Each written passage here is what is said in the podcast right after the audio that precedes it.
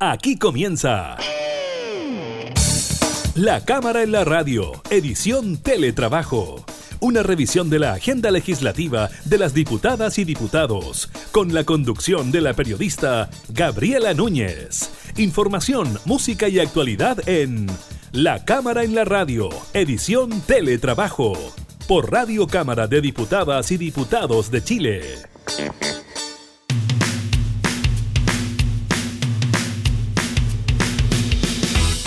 Hola, ¿qué tal? ¿Cómo están? Bienvenidos a un nuevo programa de la Cámara en la radio. Los continuamos acompañando en estos momentos tan especiales para nuestro país a causa del COVID-19. Estaremos precisamente hablando sobre el reporte que hace el Ministerio de Salud sobre la materia. Las noticias son positivas. Estamos hablando de la menor cantidad de casos desde el mes de mayo. También estaremos hablando con el diputado Alexis Sepúlveda sobre un proyecto de su autoría que impide los embargos durante esta época de pandemia personas que se han visto afectadas por el COVID-19. Además, estaremos hablando de la decisión de algunos alcaldes de no reanudar las clases presenciales durante este 2020 y la baja de rentabilidad durante el mes de julio de todos los fondos de pensiones de las AFP. Iniciamos entonces la cámara en la radio en teletrabajo.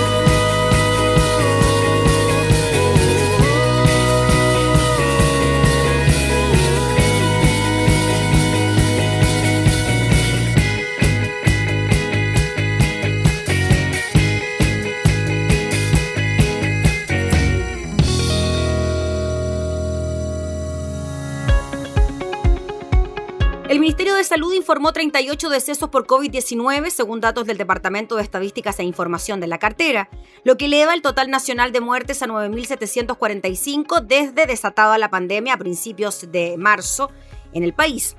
Asimismo señaló que los nuevos contagios en las últimas 24 horas fueron 1.462, de los cuales 1.049 presentaron sintomatología, 350 no y 63 no fueron reportados de su PCR positivo al MinSal.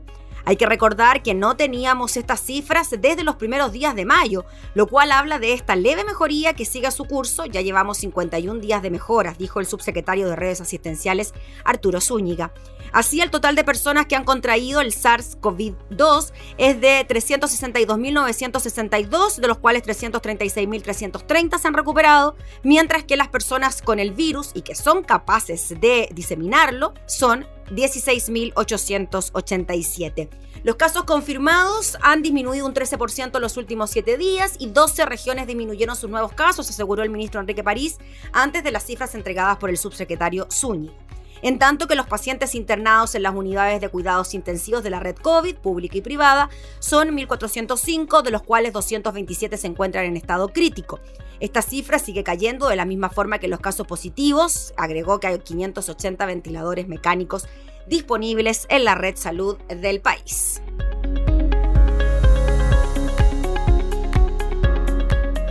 Todo lo que ha pasado me ha llevado hasta hoy.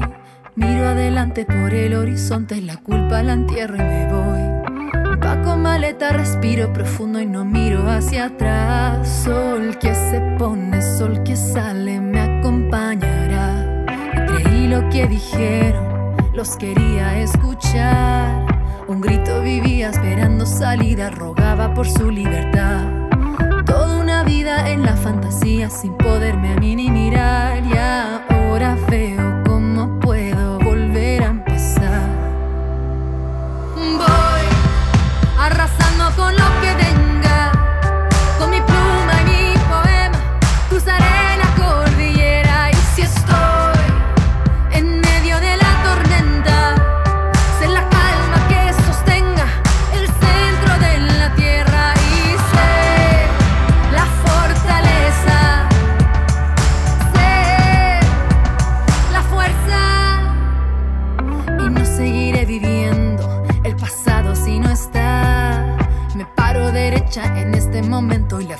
adentro saldrá.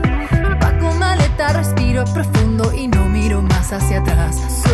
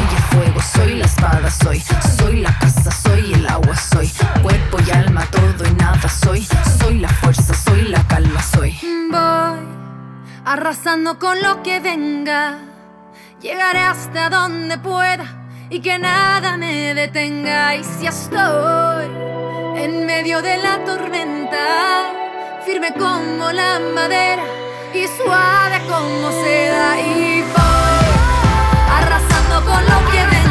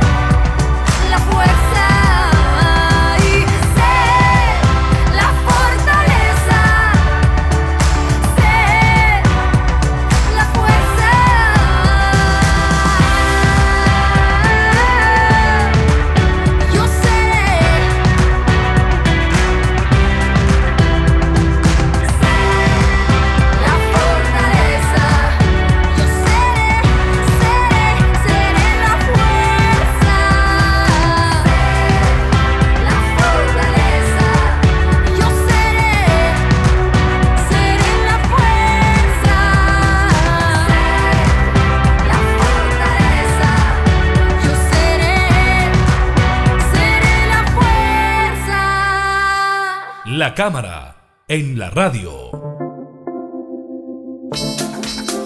La Cámara de Diputados está tramitando un proyecto de ley que dispone la suspensión por este periodo de pandemia de medidas judiciales de embargo de bienes.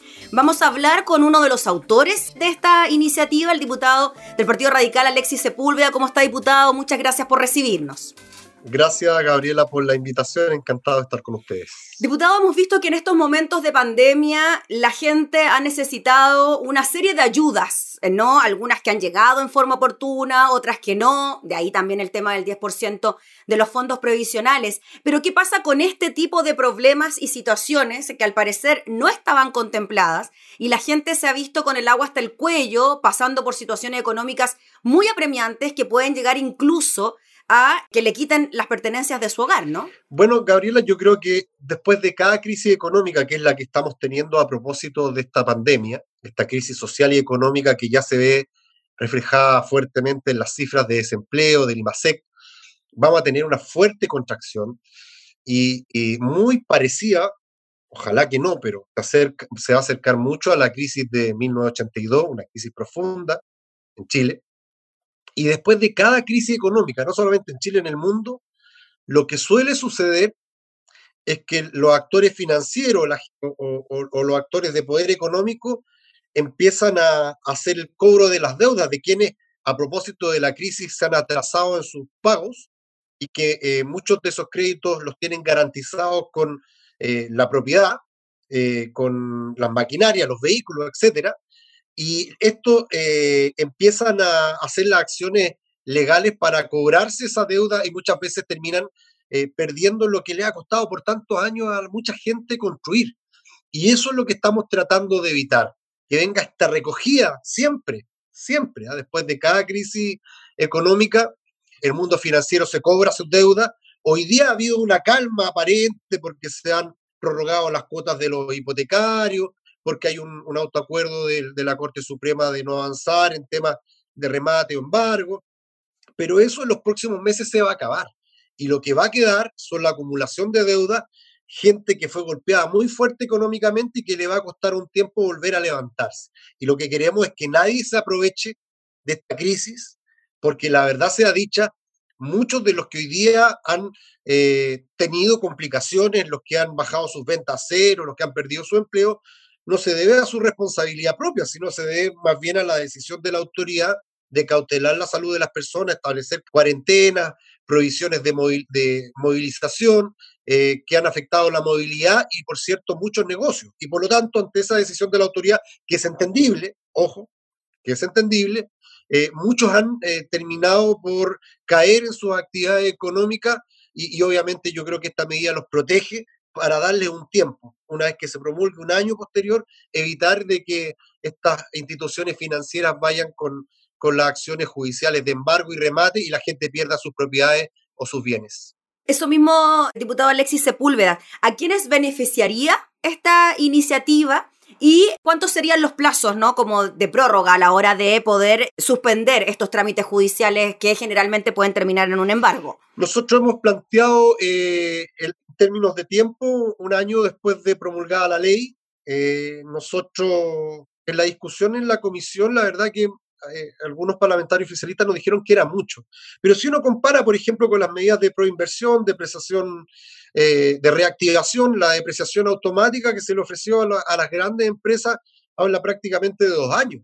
entonces, ¿por qué uno podría pretender de que las empresas requieren apoyo durante más de dos años y las personas menos que eso. Y la verdad es que esto va a tomar mucho tiempo, Gabriel, hay que decirlo. Mm. Puede que eh, en unos meses más tengamos la vacuna, pero la reactivación económica es un proceso mucho más lento. Se han deteriorado muchos negocios. No es que porque mañana superemos esta crisis sanitaria, los restaurantes todos van a abrir, muchos de ellos quebraron, muchos de ellos no van a poder partir. Y por lo tanto se requiere un tiempo razonable para que, para que la gente vuelva a retomar su actividad económica, buscando trabajo, o, volviendo a activar su emprendimiento y de esa manera ponerse al día en sus deudas. No es un condonazo lo que estamos impidiendo que en esta época ninguna institución financiera, los bancos, las instituciones de crédito, el retail, en fin, se aprovechen de que las personas que han tenido una baja en sus ingresos y no puedan pagar, finalmente les quiten sus propiedades, les quiten sus bienes, les quiten sus vehículos. Eh, muchos de estos vehículos nosotros lo hicimos pensando este proyecto, los transportistas escolares, en los taxis colectivos, los buses que han bajado sus ventas y que muchos de ellos están pagando esos vehículos y tienen miedo, por cierto, de que, de que se les quite su herramienta de trabajo. Estamos pensando en los créditos hipotecarios, que están todos garantizados con la vivienda. Si bien han habido medidas de, de prórroga en este tiempo, ¿qué pasa desde septiembre en adelante? ¿Qué pasa en octubre, en noviembre, si la persona no se vuelve a, activar económicamente? Mm. Eh, por eso establecemos esta medida de precaución para que nadie se aproveche ni nadie saque provecho de esta crisis sanitaria, social y económica. Oiga, diputado Alexis Sepúlveda, ¿y usted conoció de casos de personas que sí han tenido que pasar por esta situación crítica en medio de la pandemia? Es decir, las instituciones financieras ¿cómo decirlo, no? No han tenido el corazón suficiente para poder perdonar quizás por estos tiempos de pandemia a situaciones tan extremas como embargos, por ejemplo? Mira, hemos conocido casos, pero son pocos, hay que decirlo con toda franqueza. Primero está el autoacuerdo del Poder Judicial, de la Corte Suprema, que ha paralizado eventualmente estas acciones. Eh, eh, eh, entiendo, no sé si se extendió, por lo menos hasta, hasta el mes de julio no se estaban tramitando mucho estas causas, había una, una, una, suspensión, digamos. Una decisión en ese sentido. Las instituciones financieras también habían tenido la cautela de no avanzar en ese sentido, hoy día sería un despropósito comunicacional, más allá de lo, de lo legal, de que eh, alguien estuviera aprovechándose de eso, pero esto va a empezar a variar, yo diría que del mes de septiembre en adelante. ¿ah? Eh, los créditos hipotecarios han dado prórroga, las instituciones financieras han accedido muchas veces a ellas, algunas cobrando intereses, por cierto, y por lo tanto la, situación compleja de la acción legal, del cobro de la deuda, hoy día no se ha visto con mucha fuerza, pero se va a venir. Y, y, eso es un proceso inevitable y que obviamente nosotros con este proyecto queremos cautelar de que nadie se aproveche, que protejamos a quienes lo han pasado mal, que les demos un tiempo razonable para que no pierdan su departamento, no pierdan su casa, no pierdan su furgón escolar, su taxi colectivo, que con mucho esfuerzo lo han adquirido. Pero hoy día hay mucho temor y hoy día lo que sí es concreto, hay mucha gente que está atrasada en sus cuotas. Lo que no han operado todavía son las acciones legales del cobro, digamos en algunos casos. Claro, y por eso el plazo de un año, ¿no? Para que de ahora en adelante, una vez promulgada la ley, no tengamos que pasar por este tipo de situaciones.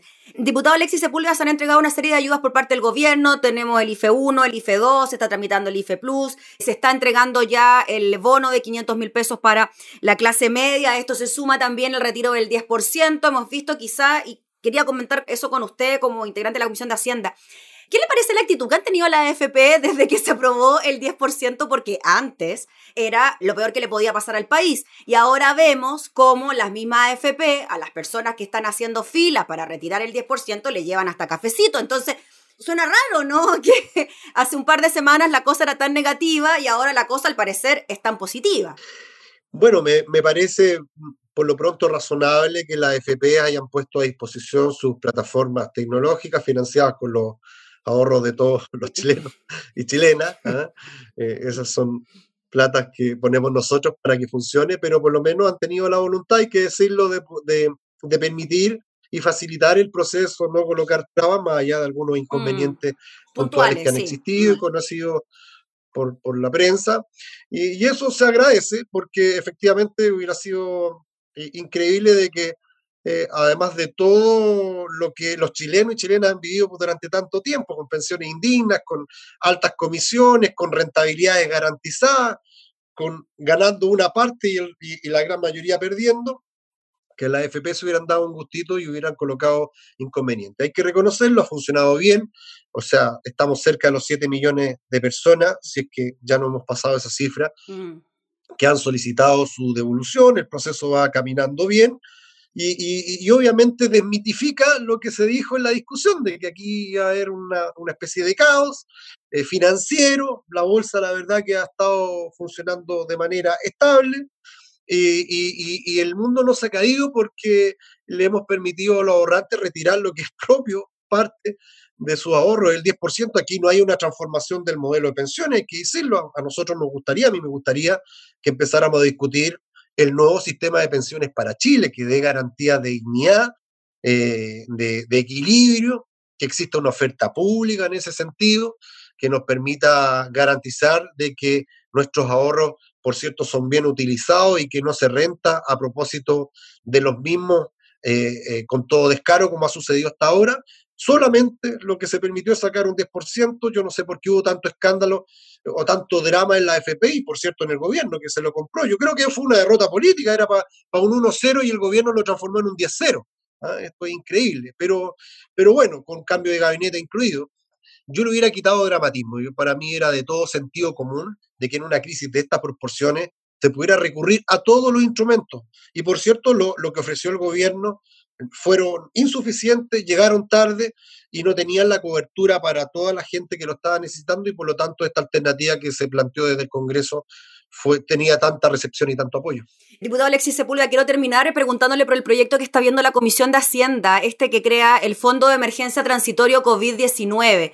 Estas platas, finalmente, diputado, ¿a qué se destinarían? Le pregunto principalmente por aquella polémica que se desató al pensar que estas platas también podrían ayudar al salvataje de grandes empresas. Bueno, nosotros hemos querido en la discusión del proyecto en la Comisión de Hacienda que esto quede claramente definido, que no exista margen para permitirle a un gobierno de que pueda utilizar estos recursos de manera, eh, digamos, totalmente arbitraria y sin la consulta respectiva al Congreso.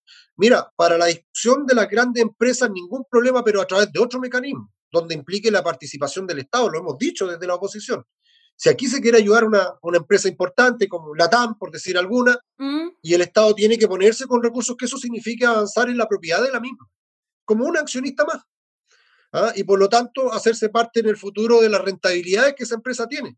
Pero esto de, de prestar barato, de que de que te ayuda a salir y después el Estado tiene que, estar mirando cómo las empresas hacen lo que quieren, yo no estoy disponible. Y lo hemos dicho de la oposición, y ha sido una discusión al interior de la Comisión de Hacienda, eh, y, obviamente eh, hemos, dado, obviamente, eh, hemos dado esa discusión, esa pelea al interior de la Comisión y esperamos que la sala, en algunos casos hemos tenido algunos reveses, también se pueda refrendar. Pero yo creo que, que quede totalmente despejado que primero esto nace, esta propuesta nace de un acuerdo en el cual nosotros no participamos. Sí. Fuimos invitados, por cierto, a la bancada radical, pero la verdad es que no tuvimos confianza con respecto a, a, los compromisos y a la voluntad del gobierno de avanzar en temas sustanciales de cambio en el país. Y por lo tanto aquí lo que se colocó fue una gran cantidad de recursos, algunas líneas generales en cuales se iban a distribuir eh, pero la ingeniería de detalle, la verdad es que la estamos conociendo hoy día en las respectivas discusiones de los proyectos. Y, sabemos que es a priori, que están discutiendo, pero en términos generales, ¿a quién se destinaría esa plata? Porque es mucha plata.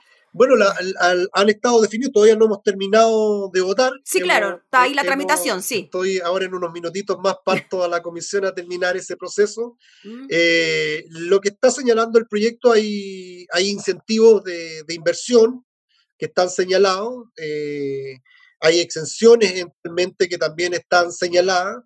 Eh, parte de esos recursos también ya han sido destinados en algunos de los proyectos que hemos aprobado anteriormente. Está el, IFE 3, parece que ya vamos, porque la verdad. Sí, ya vamos en el 3, en el 3, en el 3. Hemos tenido una larga discusión del IFE, eh, también los recursos dispuestos a la clase media. Eh, ha habido toda una discusión con respecto a, a un proyecto que permite la despreciación automática de las empresas. Eso significa ahorros eh, tributarios para las grandes empresas de entre 6 mil y 7 mil millones de pesos y, no han podido definir si esos 6 mil o 7 mil millones de pesos han cargado a los, perdón, 7 mil, 6 mil o 7 mil millones de dólares van cargados eventualmente a este fondo. Mm. Eh, y por lo tanto todavía falta una discusión más profunda con el Ejecutivo, le hemos pedido que clarifique pero sin duda lo que tú planteas con respecto al salvataje de las grandes empresas fue una, una larga discusión al interior de la comisión y obviamente esperamos que en otro proceso podamos discutir qué hacemos con las grandes empresas, pero insisto, participando de la propiedad, si el Estado se pone, como lo hace cualquier particular, tiene que ser parte eh, de los dueños o propietarios de esa, de esa, de esa empresa. Listo, pues diputado Alexis Sepúlveda, le agradecemos enormemente por su tiempo y por explicarnos también estos temas que tienen que ver directamente también con la economía nacional y con el bolsillo de los chilenos. Así que muchas gracias por el contacto.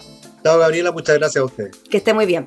Era el diputado Alexis Sepúlveda hablando entonces sobre este proyecto de ley que impide que a las personas les embarguen sus bienes durante este tiempo de pandemia.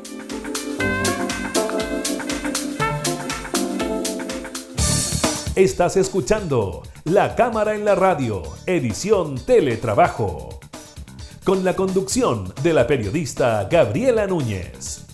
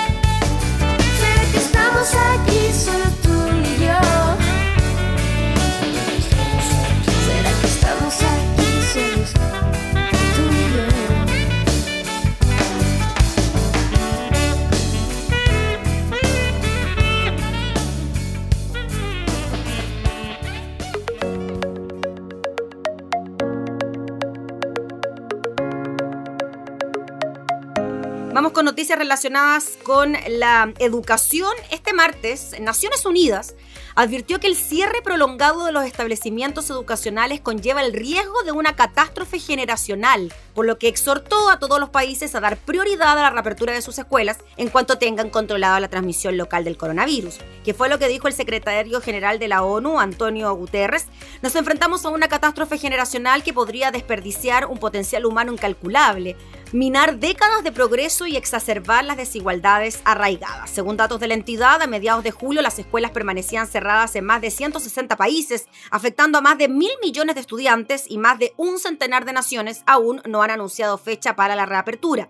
Entre las cosas que más preocupan a la organización está el tiempo perdido por millones de niños de educación preescolar, una etapa considerada clave y que es el gran igualador.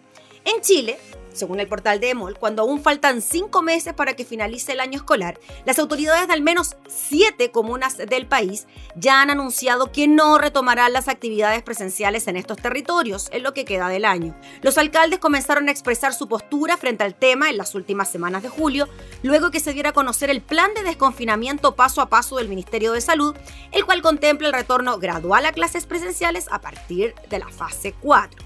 Uno de los primeros en señalarlo fue el alcalde de Santiago, Felipe Alessandri, quien en entrevista con CNN dijo que no vamos a abrir los colegios este 2020. Argumentó que somos el sostenedor que más alumnos tiene bajo su tutela y gran parte de nuestros alumnos no residen en la comuna de Santiago. Frente a eso, y quiero ser muy claro, en Santiago no vamos a abrir los colegios este 2020. Luego se sumó el alcalde de Colina, Mario Lavarría, quien explicó en un comunicado que nuestra preocupación fundamental es la salud de nuestros vecinos y volver a clases presenciales es un foco potencial para un brote de contagios por coronavirus con efectos muy peligrosos, en especial para nuestra población adulta mayor que cohabita en muchas familias de Colina. La alcaldesa de Maipú, Cati Barriga, también afirmó en entrevista con la tercera que dadas las condiciones que nuestra comuna ha vivido, yo creo que es evidente que no se vuelven a retomar las clases presenciales. También han expresado una postura similar las autoridades de al menos cuatro comunas de regiones. Es el caso de la ahora suspendida alcaldesa de Antofagasta, Karen Rojo, quien declaró a Radio Universo que nosotros decidimos que los niños no ingresen a clases durante el 2020. Detalló que es una decisión que no fue unilateral, citamos a todos los gremios de educación, a las sociedades de padres y conversamos y decidimos que no están las condiciones. El alcalde de Valparaíso, Jorge Charp, también afirmó el jueves pasado a través de Twitter que no se reanudarán las clases presenciales en la comuna en lo que queda del año. Hemos informado al gobierno que la educación pública en Valparaíso no volverá a clases presenciales durante el año 2020 a causa de la pandemia. El alcalde de Graneros, Claudio Segovia, es otro que anunció que este año no habrá clases presenciales en los colegios de esa comuna en la región de O'Higgins. En tanto, en la jornada mm, de ayer se sumó el alcalde de Los Ángeles, Esteban Krause, quien dijo en su cuenta en Twitter, quiero anunciar que escuelas municipales de Los Ángeles no volverán a clases presenciales este 2020. El plan paso a paso del gobierno no da garantías de seguridad. No obstante, el Serimi de Educación del Bio, Bio dijo que esa entidad no ha autorizado la suspensión de clases y explicó que es una resolución que solamente se puede autorizar desde el Ministerio de Educación.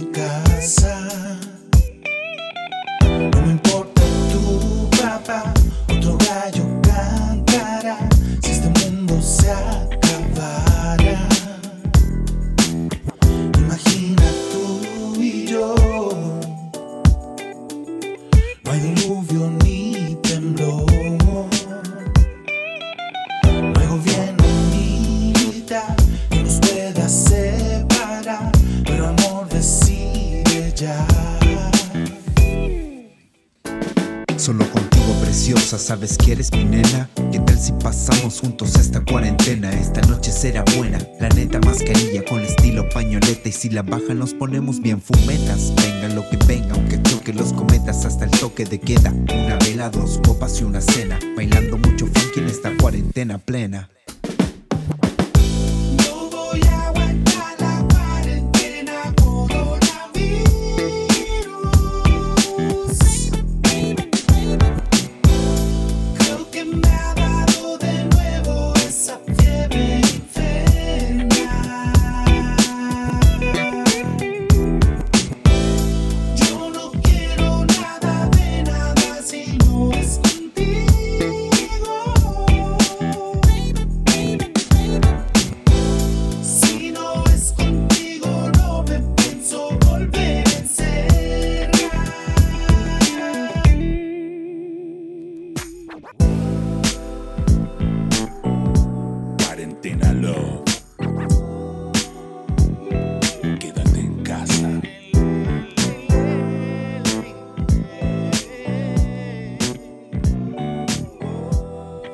La cámara, en la radio. El impacto en los mercados del avance en el Congreso y posterior aprobación, promulgación y publicación en el diario oficial de la ley que permita a los chilenos generar parte de sus ahorros previsionales y la volatilidad externa por el aumento de los casos de coronavirus en importantes economías mundiales impactó negativamente la rentabilidad de los fondos de pensiones en julio.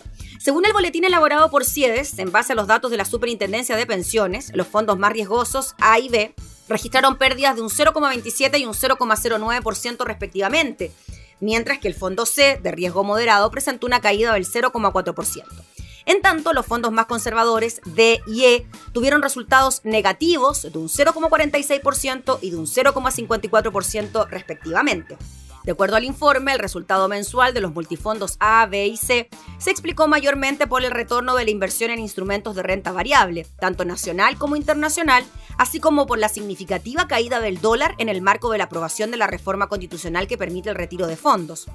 En particular, los mercados se han visto afectados por la incertidumbre respecto a la pandemia, siendo favorecidos por el levantamiento de las cuarentenas, reapertura de ciertos comercios y avances de una eventual vacuna, pero afectados negativamente por rebrotes y nuevos cierres, añadió el informe de esta mayor volatilidad son los fondos más riesgosos los que han tardado más en recuperarse de las caídas sufridas en marzo.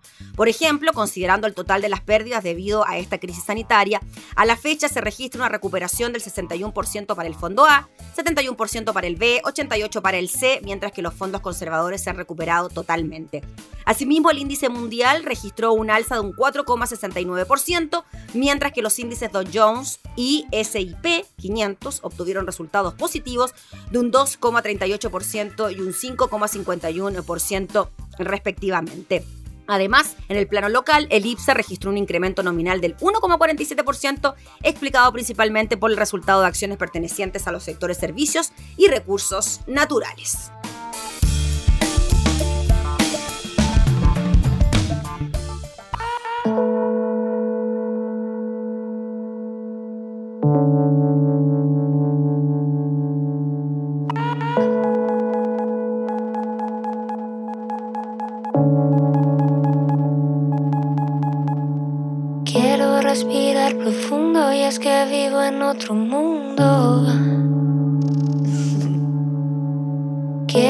Lejos fuera y eso no es que no te quiera. Ya lo sé, mi punto débil siempre fue el amor. Me asusté, por eso es que hoy yo te pido perdón mil veces.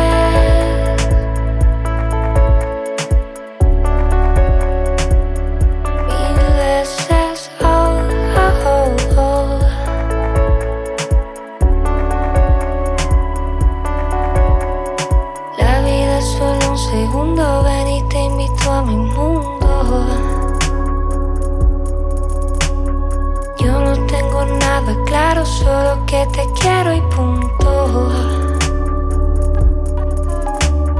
Lo intenté, mi vida te lo juro, lo intenté.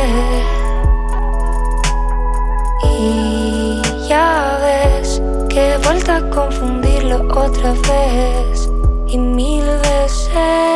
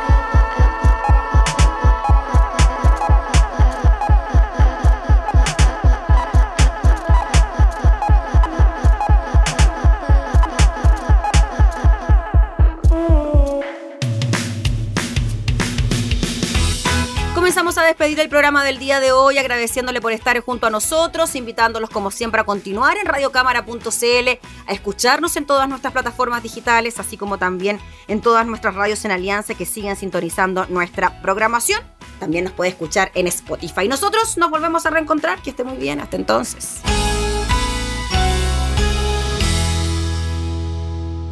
Hemos presentado La Cámara en la Radio, edición Teletrabajo. Una revisión de la agenda legislativa de las diputadas y diputados, con la conducción de la periodista Gabriela Núñez.